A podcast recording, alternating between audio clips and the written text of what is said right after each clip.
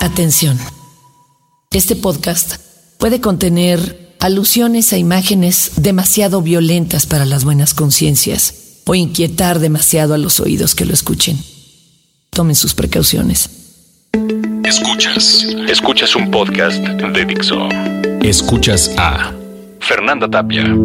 Fernanda Tapia. Por Dixo.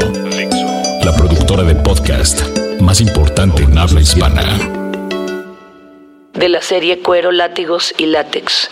Una ofrenda al amo Alexander. Diario de una esclava. Nunca había sido invitada por el amo para ser modelo en una de sus reuniones.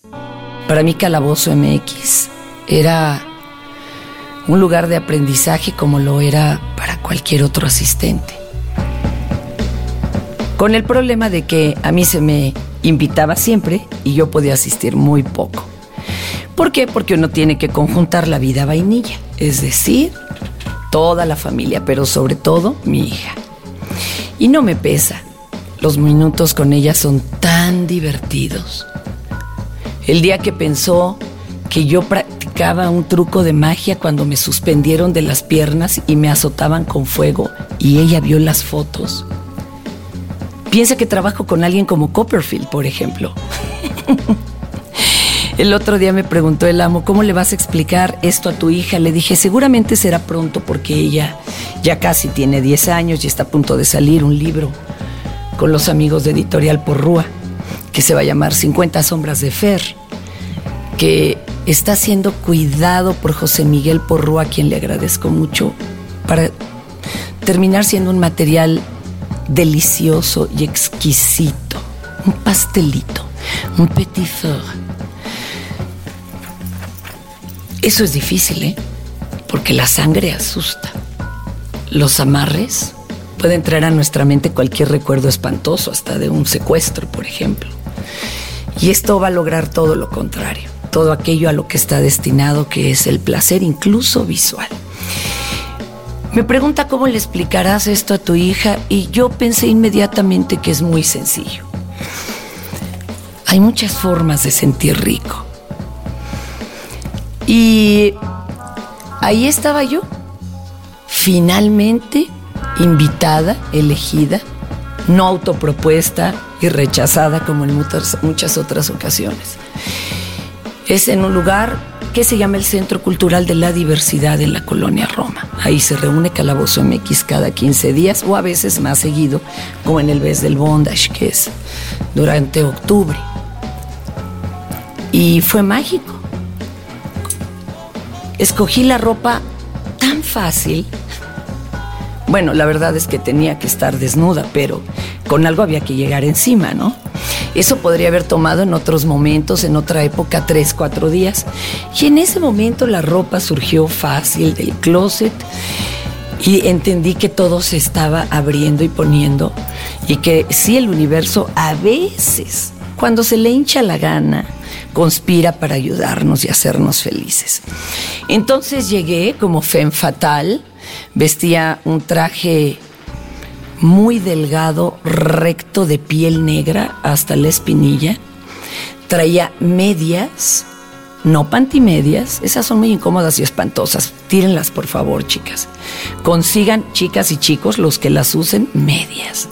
Y hay ahora unas tan buenas que ni siquiera necesitan de un liguero a menos que combine. Llevaba media negra, un zapato de tacón alto, hay que ser claros, eran estiletos, guantes negros de piel que pasaban por debajo de mis grilletes. Iba dramáticamente maquillada con la cara muy blanca y los labios muy rojos. Debajo de mí, nada, tan solo esas medias. Se iba a hacer demostración de tortura genital tanto en varones como en mujeres. A mi compañero Dexter le tocó ser el domi de varones pobre. Porque la primera parte la verdad es que él lo sufrió mucho más que yo. Digamos que en la zona genital tienen lugares que duelen más profundamente los caballeros. Pensemos específicamente los testículos. Y el pene, bueno, a ese hay que tocarlo poco porque además en realidad ese no es el que duele. Y se dio toda una demostración simpatiquísima y muy divertida, bueno, al menos para los que estábamos viendo, no para el pobre de Dexter, lo que hacía su amo con él. Arturo se divirtió de lo lindo, la gente abría los ojos, sobre todo los caballeros, las chicas veían con un gesto de maldad, pensando lo que podrían hacer en su próxima reunión con sus esclavos y parejas. Y cuando tocó mi turno, ah, le tocó a la pobre de Cliti, pobre de mi clítoris, fue azotado con la mano, fue azotado también con paletas, eh, cuando los labios estaban ardiendo, porque en la tortura se puede sentir, y esto hay que distinguirlo, ardor, eh, fuego como de una quemadura o golpes contundentes, bueno, hubo de todo. También se le dio con algo como lo que usan para arrear vacas en México, que es una cuarta, o sea, es como un pequeño látigo con cuatro hilos, pero los floggers tienen muchos más, de piel y otras cosas, y con eso se golpeaba. Eh, le echaron cera caliente, hubo un momento en que se intentó entrar directamente al clítoris y por qué no, pues también llegando hasta la parte del culo, pues todo es parte de los genitales. Las quemaduras ahí creo que duraron todavía como semana y media, sin que fueran ámpulas. Afortunadamente el amo sabe lo que hace y lo estaba demostrando. Estaba explicando qué hacer y qué no hacer en una tortura genital. Los senos en la mujer también son muy vistosos para torturar, por lo mismo recibieron una buena dosis también de puñetazos, de flogger, de palas, eh, de golpes con las manos. Aquí hay que tener mucho cuidado de cómo se hace y no intenten eso en casa si no lo han aprendido correctamente, porque pueden provocar una tumoración. O sea que mucho cuidado y si quieren hacerlo, de veras aprendan. Y de antemano recuerden que todo esto es con consenso de la otra persona y que si la otra persona decide no seguir haciéndolo, el no es no. Y también eh, corrieron con cera. Esas marcas todavía no se me borran. Hay muchísimas a lo largo de los senos porque la piel siempre es mucho más delgada. Y la mía después de la intervención quirúrgica quedó todavía más delgada. Y se dio un break después de una larga sesión con Magic Wand, que viene siendo un vibrador bastante grande. No, no tiene forma de dildo, es como para masajear la espalda, hagan de cuenta, pero puesto exactamente en los puntos de placer. Bueno, es una locura porque es como un orgasmo sostenido. Al mantener ahí el aparato vibrando, nunca bajas y entonces empiezas a llorar porque no hay forma de contener. Recuerden que hay ahí un, este, el nervio vago, por ejemplo, en el clítoris, y es una locura. Puede uno llegar a desmayarse después de un buen rato de sostenerlo. Cuando yo ya tenía todo el maquillaje corrido estilo Alice Cooper y no creo verme visto de lo más sexy, regresaron del pequeño break, me colocaron en una mesa como para masajes perfectamente desinfectada y aquí habíamos explicado tanto a Dexter como a mi querido amigo Arturo lo que iba a suceder. Ellos tenían que detener mis piernas para tener que evitar amarrarlas. Así, abierta, casi en postura ginecológica, el amo procedió a mostrar cómo se suturaban los labios exteriores. Se usó material quirúrgico, se llevaban guantes de látex, se taparon boca y es increíble lo que sucedió. Dos personas del público tuvieron que salir porque empezaron a ver agujas grandes y cosas por el estilo. Pues no, no, no, no atinaban qué iba a pasar. Ya habíamos eh, eh, procedido a atravesar los senos con agujas grandes, como alguna vez lo expliqué. Eso verdaderamente había dejado frío a la concurrencia, pero la expectativa no era espantarlos, ¿eh? Este, incluso hubo alguien que se levantó y dijo, ¿no le van a poner gilocaína? Y el amo se dijo, ¿para qué si se trata de hacer sufrir a la, a la esclava, a la sumisa? Pero cuando ya se trata de coser, piénsenlo ustedes, ¿cuántas veces los han cosido en vivo? Porque se rompieron el brazo, se abrieron. Piénselo, ¿han caído ustedes en un salón de emergencias donde además no hay gilocaína?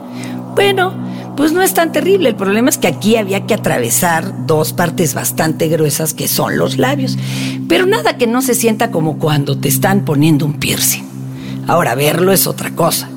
Entonces yo preferí no ver, me tumbé de espaldas, empecé a respirar estilo psicoprofiláctico y lo más duro fue el pellizco de las pinzas para poder sostener la carne. Ese pellizco me hizo producir un ruido nada sexy, pero que nunca fue un grito, porque nunca grité, que sonaba algo así como... Todavía recuerdo ese... en donde iba implícito, me lleva el diablo y uno que otro improperio. Esto seguramente lo notó el amo porque del otro lado ya no utilizó la pinza. De hecho, con la pinza es un poco más difícil mantener todo el asunto. Entonces usó una pequeñísima aguja de sutura, atravesando cada labio dos veces, para hacer un bonito moño.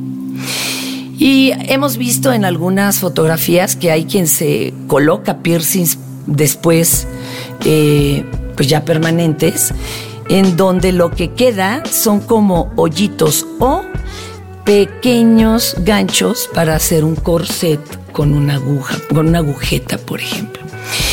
Al cerrar el último eh, nudo, pues se permitió pasar a la concurrencia a observar la costura, no todos se atrevieron, pero ahí estaba. Y yo sentía como mis genitales palpitaban, como si todo mi corazón se hubiera ido ahí abajo.